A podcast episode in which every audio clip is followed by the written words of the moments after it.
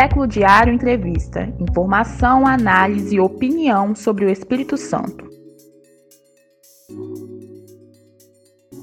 Bem-vindo, bem-vinda, bem-vinde. Eu sou Vitor Taveira. Essa é mais uma entrevista do século. Seguimos aqui é, diretamente do estúdio 42B, Centro de Vitória. E a entrevista de hoje, outras anteriores, você pode acompanhar no canal do Século Diário do YouTube. Também é, como podcast, né, no Spotify, no Google Podcast. Então, siga também a gente nas plataformas, aperte o sininho aí no YouTube para receber é, as notificações. O tema de hoje, né, a gente tem falado muito do período eleitoral, agora estamos iniciando aí uma nova, um novo momento aqui das nossas entrevistas. E o tema de hoje é racismo, violências e saúde mental, tendo como convidada a Luizane Guedes, que é doutora em psicologia, professora da Universidade Federal do Espírito Santo que é a UFES, e militante do Movimento Negro Unificado, o MNU. Então, bom dia, professor. Bom dia, não. Bom dia, boa tarde, boa noite para quem estiver ouvindo aí, né? É, queria que você primeiramente se apresentasse, comentasse brevemente aí também da sua trajetória, né?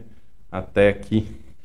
Então, é, me chamo Luizane, é, filha de Rosa, neta de Maria, sobrinha de Irene. Minha trajetória é toda é, pautada numa lógica de mulheres negras. É, estou professora universitária há um ano, professora efetiva, hum, mas tenho uma história muito maior, trabalhando enquanto psicóloga na, no campo das políticas públicas, principalmente voltadas para para a questão da infância e da juventude, para as questões relacionadas à assistência social atualmente no movimento negro unificado e trabalhando bastante com as questões étnico-raciais. É, muito trabalho, né?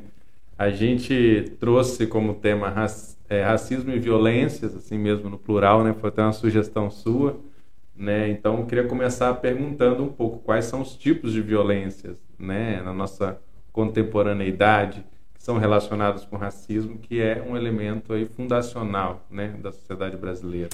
Isso, a gente pode pensar que as violências elas vão ser sempre atravessadas por algumas questões, né? Então a questão étnico-racial ela vai estar sempre como base de algumas violências. Algumas pessoas podem falar bem assim, ah, mas a violência física, a violência psicológica, elas não têm base com a questão do racismo. Mas se a gente for avaliar, por exemplo, as questões socioeconômicas, é, esse corpo preto, por exemplo, que está intimamente relacionado com a questão da violência física. A gente tem violência doméstica maior entre mulheres negras, a gente tem a violência policial maior entre homens jovens negros. A gente tem a violência, por exemplo, relacionada a, ao pouco acesso ou ao nenhum acesso a políticas públicas, também embasada na questão de pessoas negras como aquelas que têm menos acesso. Então, a gente está falando de um racismo que vai atravessar todas as formas de violência. Né, um racismo que vai ser a base, um racismo estrutural que a gente coloca, que vai ser a base para essas violações de direito. Então, desde o menino que morre no alto do morro, vítima de uma violência é, pautada, seja numa ação do tráfico ou numa ação policial, esse corpo é negro. Até a mulher que morre vítima de violência causada pela violência doméstica, esse corpo também é majoritariamente negro. Então, a gente está falando de uma lógica racial que interfere diretamente nas questões da violência. Porque também essa a morte, né, é, vista pelo meio do assassinato, por exemplo, ela é, digamos, a ponta do iceberg, né? Ela é a parte a parte que aparece de uma série de violências, inclusive se fala, né, de inclusive como a culmina, às vezes como a culminação de uma série de processos de violência que vão escalando até chegar, mas né, nem sempre, né? Pode, pode, não é necessário seguir alguma escala, pode acontecer é, de uma forma é, muito é, né, surpreendente, sem esperar, enfim, por uma série de fatores. É, então, como é que essa, essas, quais são essas outras violências que você acha que é, que estão no cotidiano desse país racista, assim, que são mais invisíveis, digamos? Eu acho que a gente pode é, separar isso que você coloca, a questão da morte física, da morte subjetiva.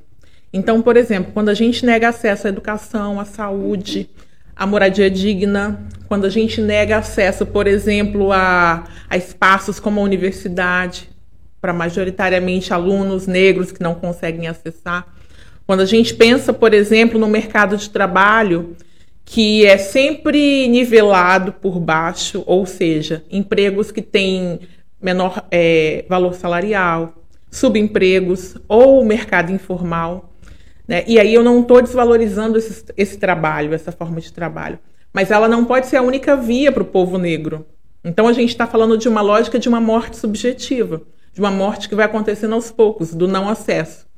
Quando a gente começa, por exemplo, a pensar que grande parte das mulheres que não têm acesso ao pré-natal são mulheres negras, a gente está falando também de uma morte objetiva.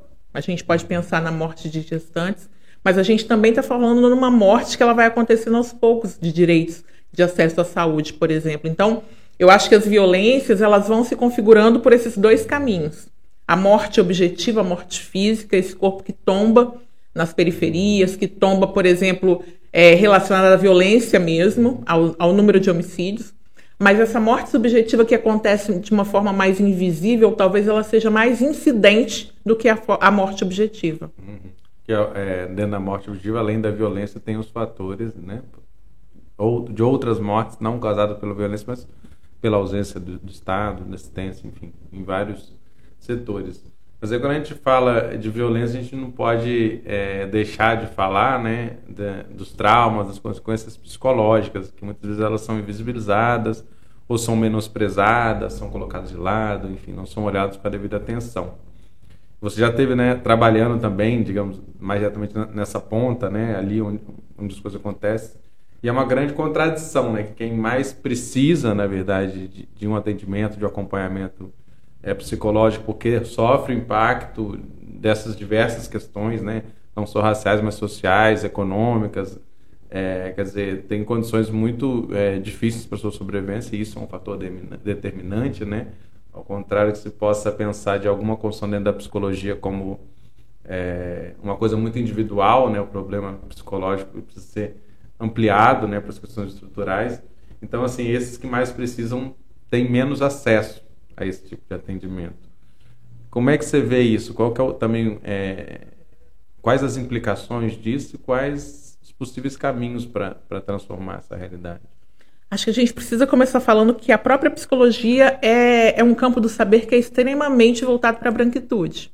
Né? Ela nasce, ela emerge pensando nas questões relacionadas à, à população branca. Então, o espaço do divã. Europeia, exatamente. É, é uma construção europeia. Os autores hoje ainda são europeus brancos. Então, ela nasce é, muito amparada no cuidado com a população branca, mas também no rótulo com a, com a população preta. Então, a psicologia nasce para rotular. É, pretos e pardos enquanto inferiores, por exemplo, no período pós-abolição.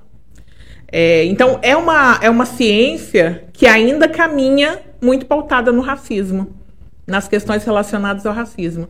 Então, hoje a gente consegue visualizar, por exemplo, para as populações pobres e negras, uma fala muito voltada para, ah, não, problema psicológico para pobre. Pobre não tem problema psicológico. Pobre tem que trabalhar e correr atrás para não passar fome.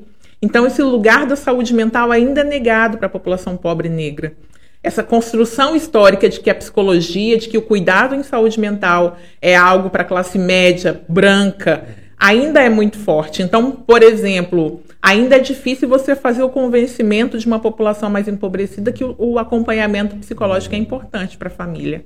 Né? Dentro, por exemplo, dos programas e projetos que a gente tem na área de saúde, de assistência. Você ainda tem uma lógica onde saúde mental é mimimi embora vivamos num país onde maior parte dos números de suicídios são de jovens negros. Então a gente está falando de uma contradição aí. Uma psicologia que nasce branca, que emerge-se branca, que cuida de um corpo branco, que inferioriza um corpo preto e que ainda caminha numa lógica é, de, de, colocar num, num espaço menos qualificado para pensar o corpo negro. Então a gente está muito remando contra essa maré, pensando numa psicologia preta, pensando num acompanhamento psicossocial para essas famílias, pensando numa psicologia que ela possa ter outras cores e outros caminhos que não esse caminho da branquitude.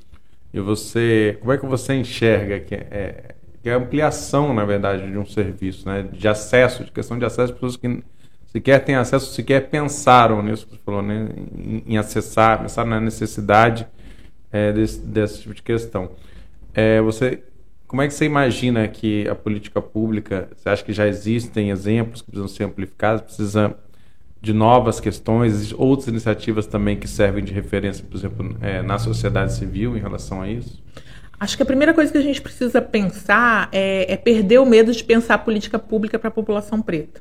A gente já tem programa de saúde para a população negra. A gente tem que pensar, por exemplo, é, espaços onde a questão racial seja trabalhada como foco. Vou dar um exemplo básico.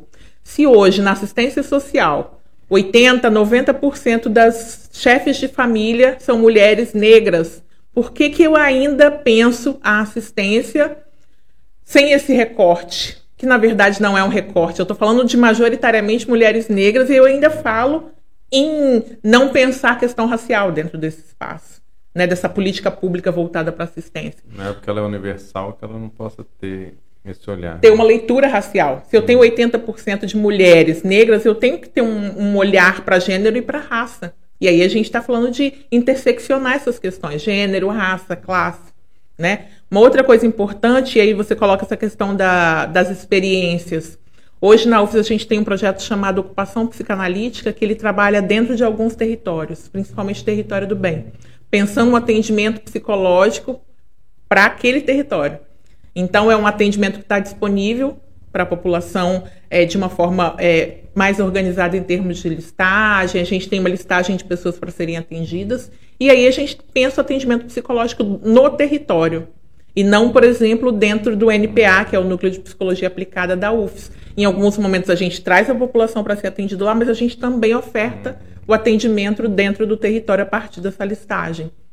Né? Então, acho que são, é, é, um exemplo de abertura de possibilidades para pensar é, uma psicologia antirracista. E aí, quando a gente pensa a psicologia dentro do território, a gente vai já com essa leitura de uma psicologia antirracista. Então, a, base do projeto, por exemplo, é com autores e autoras negras. E não com essa lógica que eu trouxe anteriormente, europeia, pautada numa, numa psicologia branca.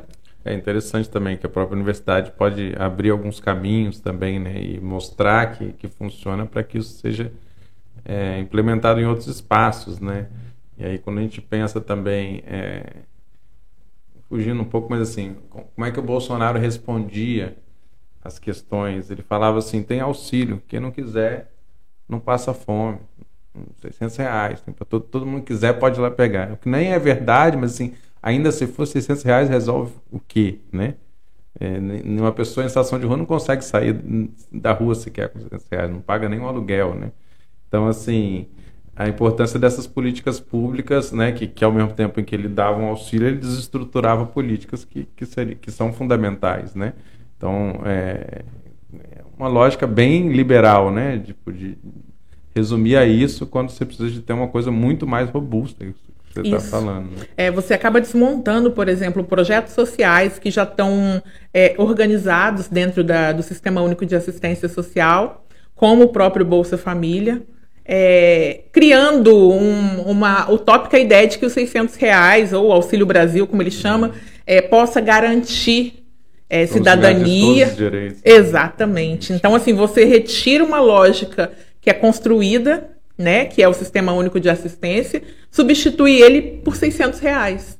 Então eu garanto que você sobreviva com 600 reais. Toma seus 600 e se, se vira. vira.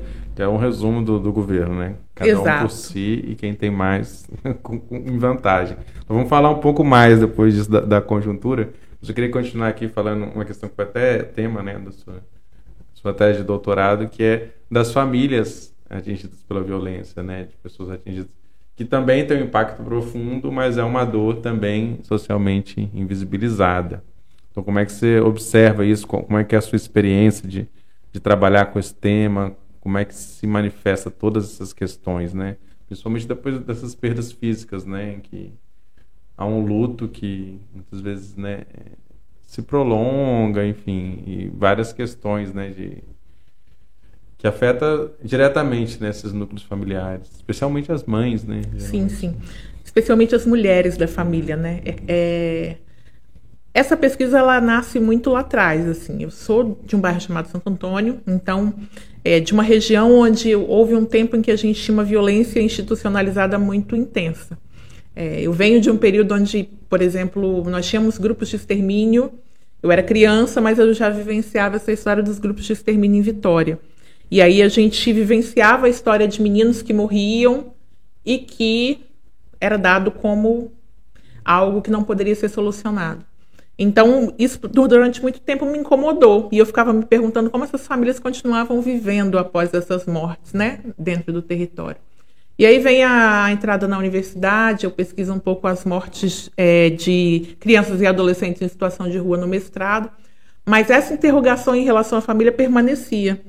E é quando eu começo a pensar essa, essa questão das narrativas de mães e familiares de vítimas de violência principalmente da violência causada por grupos de extermínio pela morte violenta, né?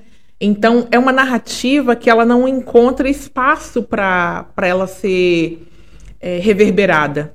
Então, são mulheres que ou a mídia produz como as mães dos vagabundos, né? É a lógica do mais um CPF cancelado ou um bandido bom é bandido morto. Então, elas não têm o direito a vivenciar o luto.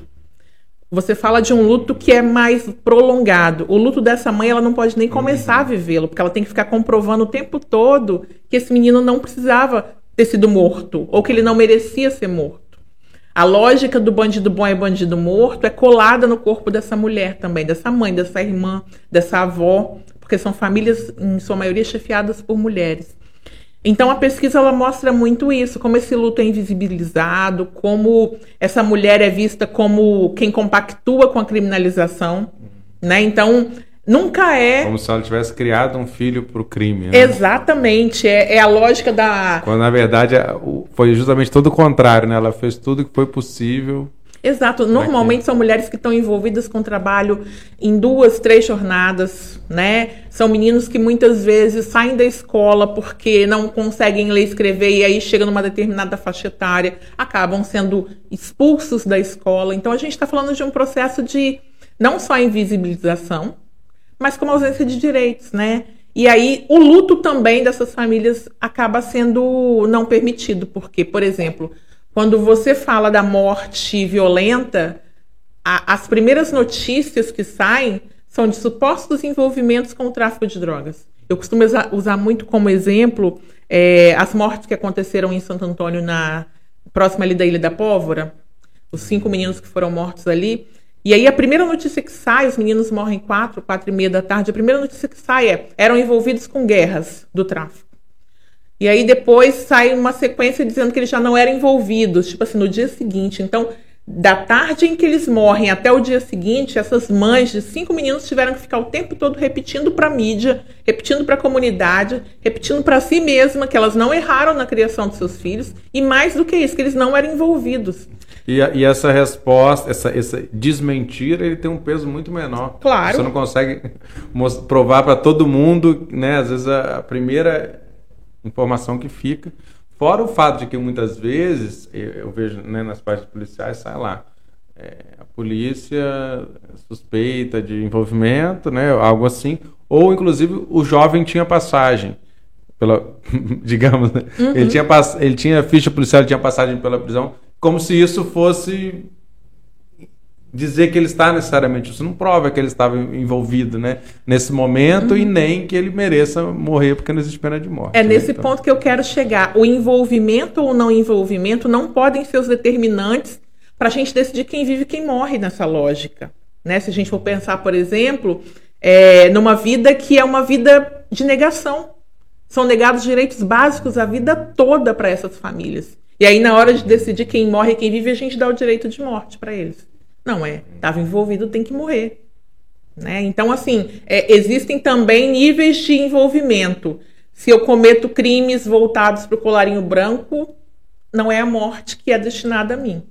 Mas se eu roubo o, o celular, se eu roubo a tua carteira, ou se eu estou envolvido com tráfico, a morte certamente ela está na, na, na, trilha da minha vida como algo naturalizado. Então eu acho que a gente precisa tirar um pouco desse mito da lógica do bandido bom é bandido morto, que é construído também por um viés político, né? Essa lógica do CPF cancelado, Porque quando a gente é, baliza o direito de vida e de morte para alguns, a gente também baliza o direito de vida e de morte para todos. Mas é sempre o corpo negro que está morrendo.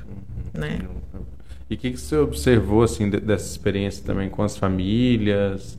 O que te marcou mais dessa, dessas histórias de dor, de, de enfrentamentos, de superação também? Acho que tem duas coisas importantes aí. Uma que eu acho que é muito triste que é, é a não solução desses casos. Né? Grande parte dos casos das, das pessoas que eu entrevistei, os crimes nunca foram solucionados. Isso é, é um ponto muito importante para a gente pensar que a justiça também não é para todos, ela também tem uma certa seletividade. E uma outra coisa importante é que grande parte dessas famílias transformam esse luto que não pode ser vivenciado em luta. E aí eu acho que é o grande, o grande barato que faz a pesquisa continuar. E aí eu vou para o pós-doutorado pensando nessa pesquisa também, e aí vou pesquisar as mortes no período da greve da Polícia Militar. É que essas mães brigam, essas irmãs, essas avós brigam o tempo todo por justiça. E não é uma justiça que é ligada a. Acho que a vingança. É uma justiça ligada à possibilidade de repensar a existência desses meninos. Então, por exemplo, nas entrevistas elas falam muito da importância de contar a história desses meninos. Eles não se reduziam à morte propriamente dita e não se reduziam à criminalidade ou à criminalização que se coloca na história desses meninos, porque muitos não eram envolvidos com nenhum tipo de de ato infracional ou nenhum tipo de crime. E ainda que fosse, não eram só isso. Né? Não eram só isso, exatamente. Então, nas entrevistas, elas vão contando um pouco da história desses meninos, do que eles gostavam de comer, do, da onde eles gostavam de ir, da história de vida, de relações que eles construíram com o mundo. Acho que a, a, a, o grande barato da pesquisa é esse, é conhecer para além daquilo que se vende enquanto criminalização desses corpos. E como é que você observa essas redes de solidariedade entre vítimas? Você observou que a gente tem alguns movimentos, né, como as Mães de Maio, né, de projeção nacional, digamos assim. Mas como é que se dão essas relações, seja, né, tô falando aí de um movimento organizado, mas talvez seja também outras formas, né, de, de relação entre famílias. E... É, então, é, as famílias acabam ficando muito solitárias nesse uhum. momento da morte, né, do óbito propriamente dito. E só depois desse luto ele vai se transformando. Primeiro, não é permitido viver esse luto. Quando você consegue viver, ele é muito solitário. Então, para elas criarem essa rede, é, demora um certo tempo. Um tempo talvez maior do que um grupo de mães que lutem, por exemplo, por escolas de qualidade. Vamos dar um exemplo básico assim. Ou que lutem pela inserção de alunos especiais no ambiente escolar. Quando envolve a questão da morte, primeiro elas precisam conseguir viver esse luto. E às vezes demora. As mães dos meninos que morreram em Santo Antônio, no, no dia seguinte, eles ainda eram vendidos como meninos envolvidos com tráfico. Né? E só depois de muito tempo é, chegou-se à conclusão de que eles foram confundidos, enfim. Então, esse luto ele demora a começar a ser vivido. Mais do que isso, para coletivizar esse luto é muito difícil, porque se você parte do pressuposto que essas mulheres estão em espaços periféricos e são taxadas como é, mulheres que também são envolvidas, elas têm mais dificuldade em se agrupar. Elas estão é, em momentos, por exemplo, de fragilidade econômica, então ela tem que trabalhar, muitas vezes ela não consegue ir para um grupo. Então a gente, por exemplo, tem as mães de maio, é, a própria, as mães da Praça de Maio, que são do período da ditadura, né? A gente pode pegar como a base dessa formação de mães que perderam filhos. Elas tiveram dificuldades para pensar é, essa luta coletiva. Se a gente transportar isso para o Brasil, a gente tem mais dificuldade ainda, porque a gente tem a criminalização desses movimentos, a gente tem a dificuldade de reunir essas famílias, porque são majoritariamente pobres e negras. A gente tem a criminalização dessas mães, porque se estão reunidos, estão reunidos por quê? Estão brigando pelo quê? Então, se está brigando por bandido, então, assim, vira aquela lógica muito, é, muito pautada no julgamento. E acho que uma, uma questão também muito importante de se colocar é que é difícil pensar o coletivo, né? A dor, ela não te permite pensar o coletivo. Ela te leva para um individualismo muito grande. É como se a sua dor fosse a única dor é, sentida. E aí você tem mais dificuldade em coletivizar isso. Mas a gente tem, por exemplo, aqui no estado, é, as mães familiares de vítimas de violência, que se chama Mafave, se não me engano, que é um grupo que eu não sei se ainda é forte, mas que em dado momento conseguiu acessar, inclusive, a ONU para pensar a questão uhum. das mortes no, no, Espírito Santo relacionadas à, à Polícia Militar. Uhum. É verdade. E falando assim, mudando um pouco, né? É, saindo, digamos, da problemática para solucionática, como diria o da Maravilha. É, a gente tem um, um, consenso praticamente no Brasil, né? um senso comum, que, quer dizer, desde o senso comum até grandes especialistas de falar que a educação é a base da transformação, etc. e tal. Né? Todo mundo aceita isso, mas eu acho muito curioso que agora no período eleitoral, por exemplo, você tinha um projeto de um lado, né, que, que já mostrou um compromisso com a educação, com a educação pública de qualidade que é representado pelo Lula, né, pelas trajetórias do PT, que ampliou o acesso, a qualidade, expansão, algumas questões, ainda que né, a gente sabe que não, não resolveu todos os problemas muito longe disso. Mas do outro lado você tinha um projeto do Bolsonaro que representava basicamente né, um desmonte, um descaso, né, desde a merenda até a não expansão do ensino superior, os descasos com o ensino básico, enfim mesmo assim foi super apertado, né? o, então, assim, mostra que talvez a, a, educação não esteja hoje no centro do debate, porque se fosse né, um centro da preocupação das pessoas, hoje talvez é, essa escolha não teria sido tão, né? Se a gente fala assim, realmente é esse o compromisso, é aí que vai se transformar, né? Mas, assim, falando da, da educação, a gente tem algumas políticas instituídas né, nos governos petistas que representaram um avanço muito importante especialmente nessas discussões né, de inclusão, de acesso e das questões etnorraciais, tendo em conta que uma educação antirracista talvez seja a base né, da transformação que a gente está falando é, para a sociedade. Aí a gente tem políticas como a Lei 10.639, de ensino de história e cultura afro-brasileira nos currículos de, de, ensino básico, né, que é uma crítica constante que a gente vem acompanhando né, de, de sobre a não aplicação ou sobre os desafios de aplicação eu vejo que vem acontecendo né, é, muitas coisas também, né, não é que não está acontecendo nada, mas ainda não tem a escala que se deseja talvez. A lei de cotas ela permanece, aí teve agora algumas ameaças de, uma revisão que num contexto de extrema direita teme-se que possa né, ser um retrocesso. Então, assim, são grandes desafios, tanto de implantação como de manutenção dessa política. Então, como é que você falasse um pouco desse potencial de transformação a partir de, uma educação de qualidade, pública, acessível e antirracista, né? Como é que ela pode influir nesse debate e quais são, são os principais desafios colocados nesse sentido? Perguntando, hein? Né? Acho que tem duas coisas importantes aí que você coloca. A primeira delas é sobre formação política e também fala de educação. É, eu, eu entendo que o movimento negro faz isso muito bem, uma formação política. Tá? E aí eu falo em formação política para a gente pensar nessa, nesse grupo que vota em alguém que não pensa em educação. Né? Eu acho que a gente precisa é, martelar mais essa lógica da formação política. E a formação política pautada na educação como algo que vai emancipar grupos, grupos que hoje são marginalizados. É um outro ponto quando você coloca a educação enquanto possibilidade de pensar caminhos para a igualdade racial, embora eu não acredite em igualdade, muito mais em equidade, para é, pensar em possibilidade de direitos. Acho que a gente vive um, uma, um momento no país, e, e eu vou falar desse momento justamente para chegar na sua pergunta, em que o modelo de, de existência, esse modelo que é pautado na extrema direita, ele se coloca com muita intensidade, ele se coloca com muita força ele ele está colocado.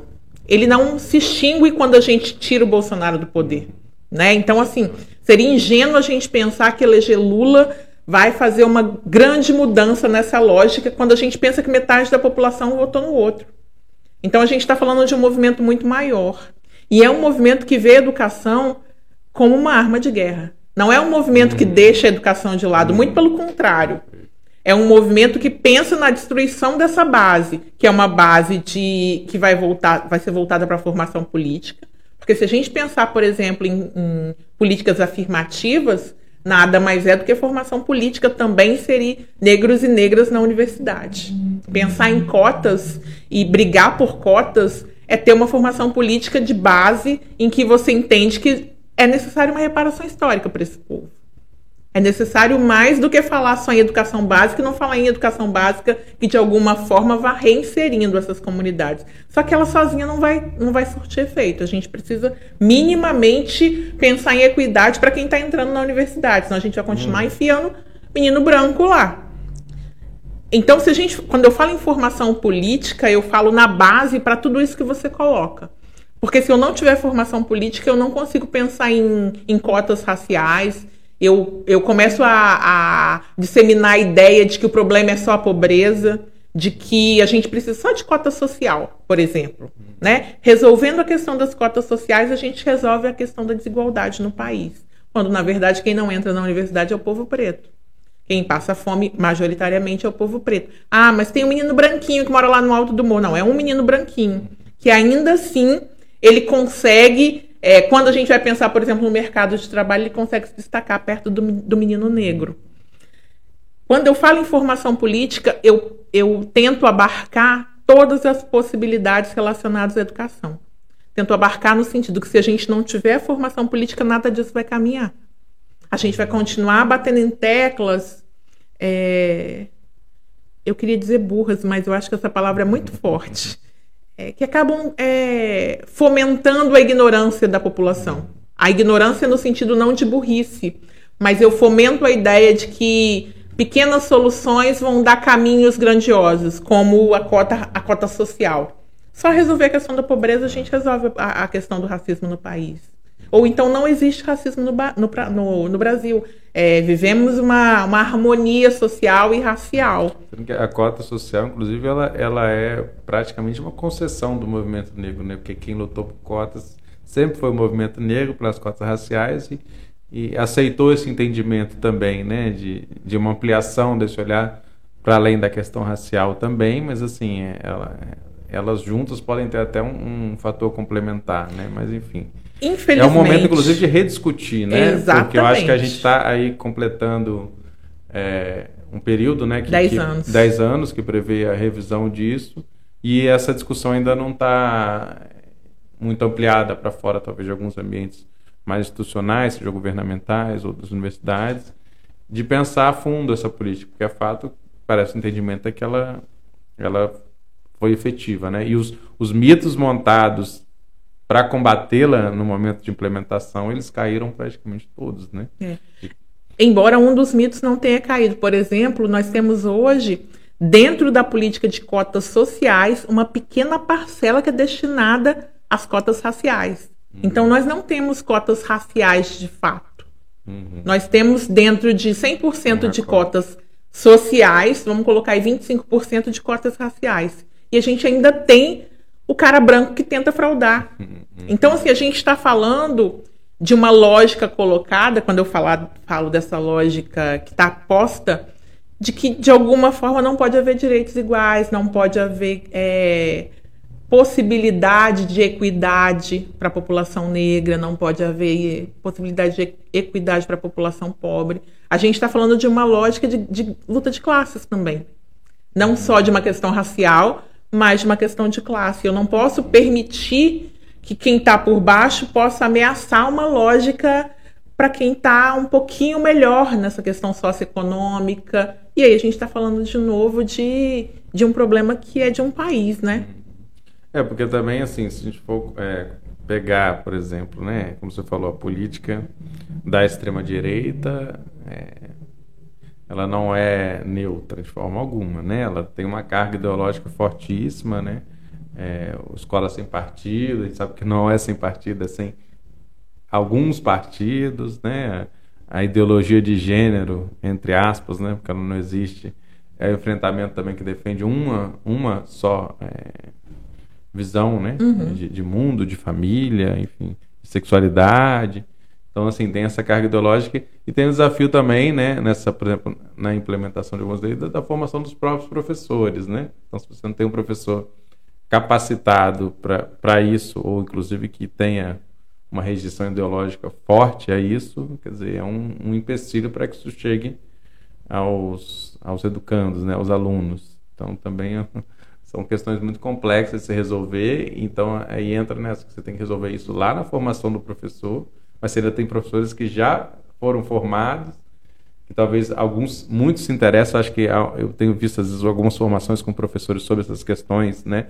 E aí não só os professores negros, também os professores brancos, né? Tipo, se preocupando, se interessando e participando de cursos e se atualizando.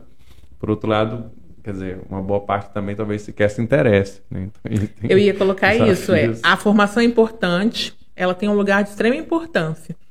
Mas como eu te falei, não adianta eu dar uma formação sobre relações étnico-raciais se eu não consigo dar uma base de formação política para essas pessoas, uhum. porque elas vão olhar para a formação étnico-racial e vão falar assim, não, eu não preciso disso porque a gente vive num país que existe uma democracia racial. Para que, que eu tenho que entender é, que negros hoje são majoritariamente os que mais morrem, os que mais sofrem violência, se eu acredito que somos todos humanos? Na lógica do somos todos humanos. Uhum. Entende? Então, assim, fala de formação política e não só dessa educação que a gente tem que a gente acaba pontuando mais, voltada para a universidade, para o ensino básico, enfim. Fala de uma formação política que a gente perdeu. Perdeu quando a gente é, deixou de pensar, por exemplo, é, caminhos políticos dentro de espaços que hoje já estão colocados, como a igreja, por uhum. exemplo. As comunidades eclesiais de base davam formação política para quem estava dentro da igreja. Né? Então, assim, é, eu não sou religiosa, mas eu acho que não dá para a gente descartar esses caminhos. Se a gente tem hoje um país majoritariamente ocupado por religiões que estão ao lado dessa extrema direita, a gente também tem que olhar para isso. Hum, verdade. E assim, a gente falou nisso que você participa também né, do Movimento Negro Unificado, o MNU, que é um movimento né, histórico, né, com uma importância muito grande nas últimas décadas, tem atuação no Espírito Santo, também a nível nacional. Então, gostaria de saber um pouco como é que estão esses debates aí, né, da, da conjuntura política do Estado, do Espírito Santo, também do país, a partir do movimento negro, né, nesse olhar, tanto dessas questões raciais como das outras questões envolvidas. Como é que está esse essa análise, né, depois desse processo decisivo que foi as eleições? É, acho que o movimento negro ele vem participando efetivamente dessas pequenas mudanças que a gente tem conseguido, pequenas e grandes, né? Porque a gente conseguiu de fato mudar a, a presidência.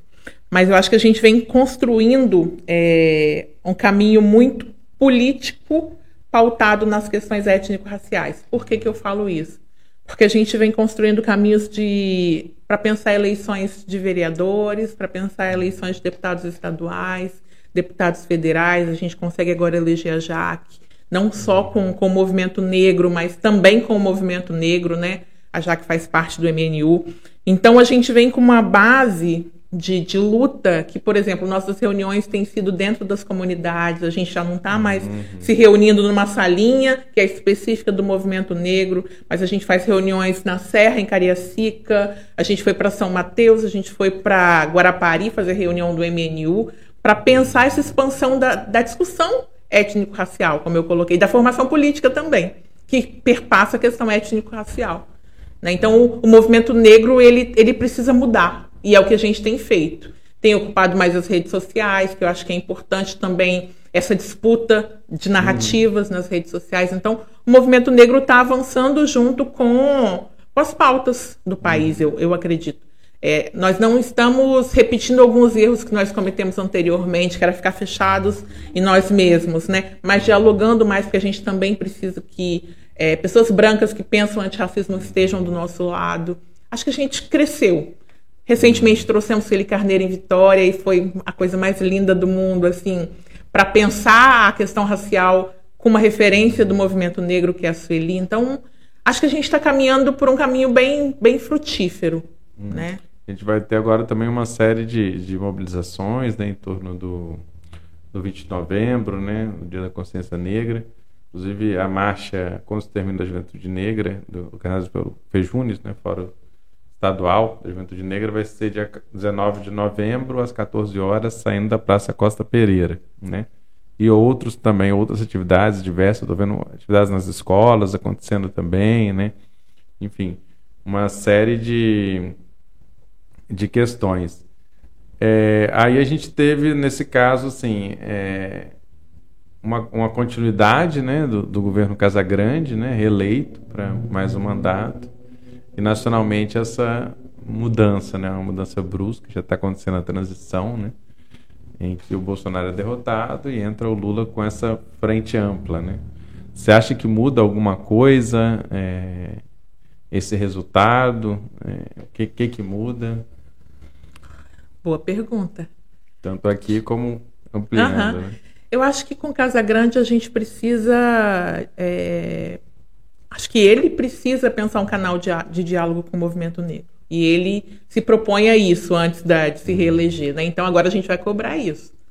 É, se você dá continuidade a, a, esse, a esse mandato, é, como você dá continuidade a ele? Né? Como pensar, por exemplo, as políticas de segurança pública no Espírito Santo ainda pautadas na morte de jovens negros, e a marcha vem denunciando isso. Né? Então acho que agora é a hora da gente cobrar o que ele se propôs durante a campanha, que é sentar com o movimento negro e pensar a questão da negritude, porque a gente só está sendo pensado enquanto política pública pelo viés da, da criminalização e da, da, da, segurança pública.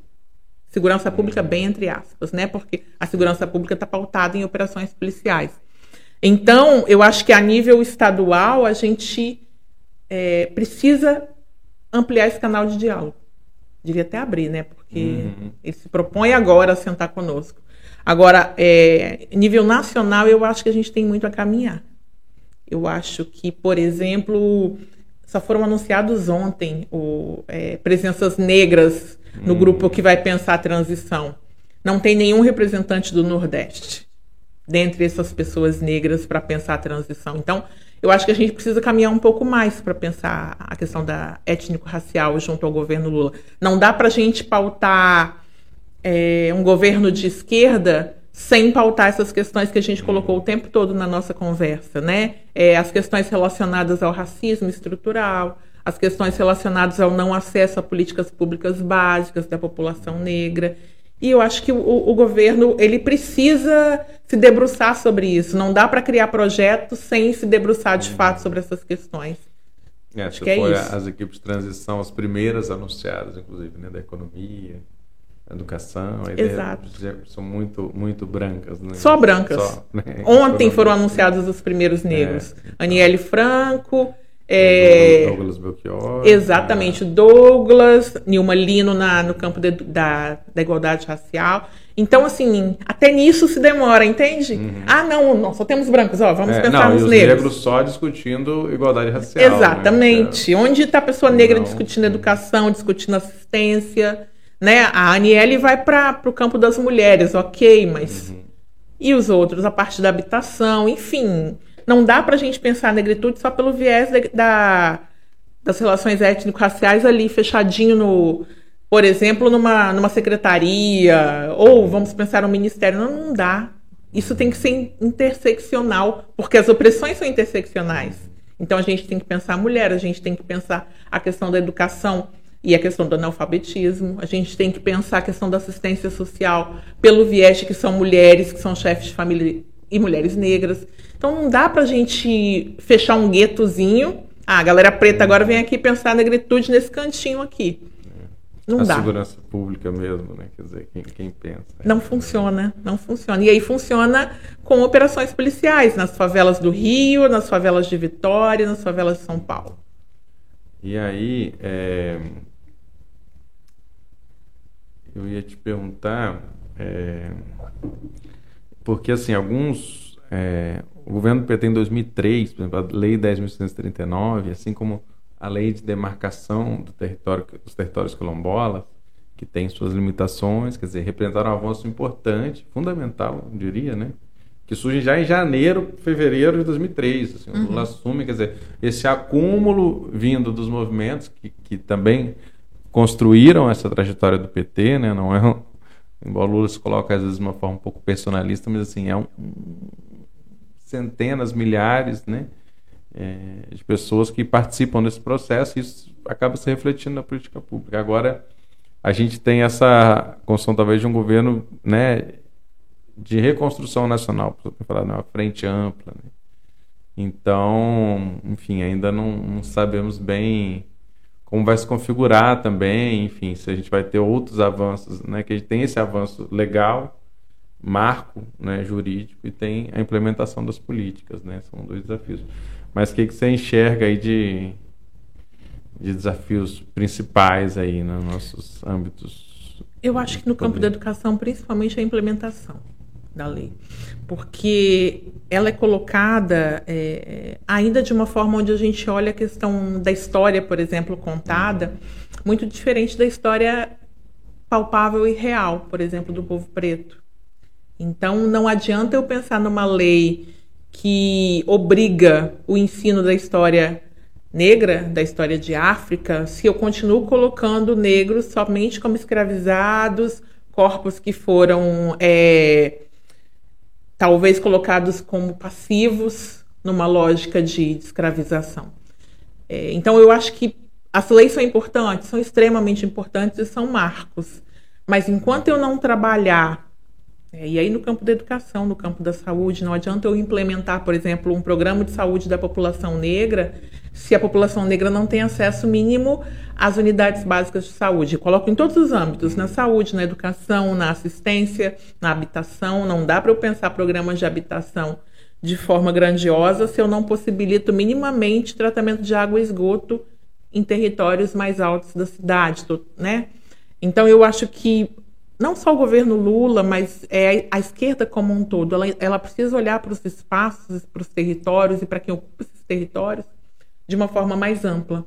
As leis são importantes, os marcos são importantes, mas a aplicabilidade disso nos territórios ainda é ínfima.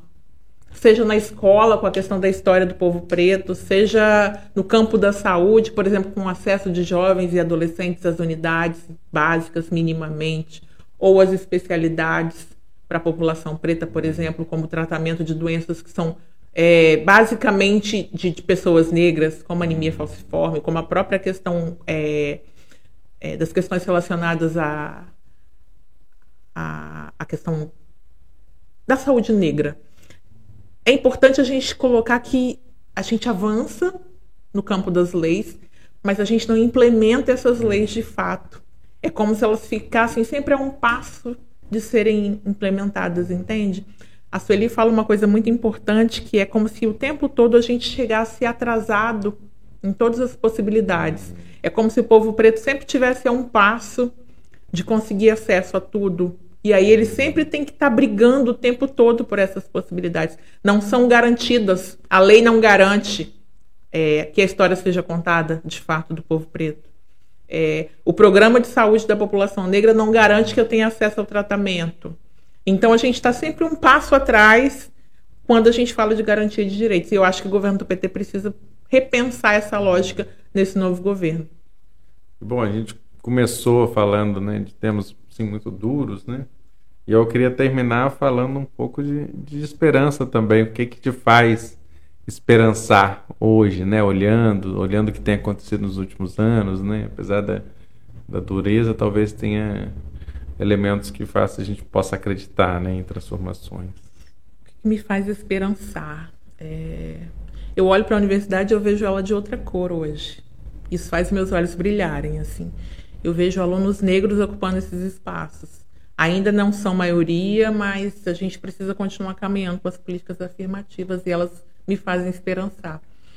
Isso tem influído no debate, inclusive, interno, né? Exatamente. Das aulas. Né? Isso, isso influencia diretamente. Eles exigem, e eu entro, por exemplo, na universidade enquanto uma exigência de um grupo de alunos majoritariamente negros e alguns brancos que ocupam esse lugar também do antirracismo.